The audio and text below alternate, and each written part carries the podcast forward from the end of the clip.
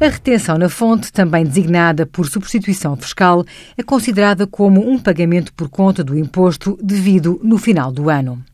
A obrigação de realizar a retenção na fonte é da competência do devedor, sendo este o responsável pelas importâncias retidas e entregues nos cofres do Estado.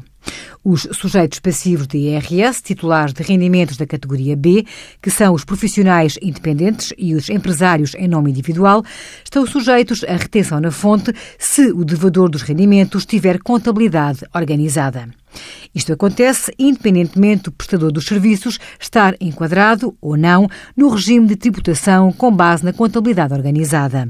Deste modo, quando os adquirentes das prestações de serviços são particulares, não há sujeição à retenção na fonte.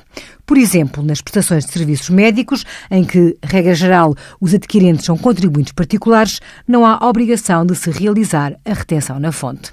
Envie as suas dúvidas para conselhofiscal.tsf.occ.pt.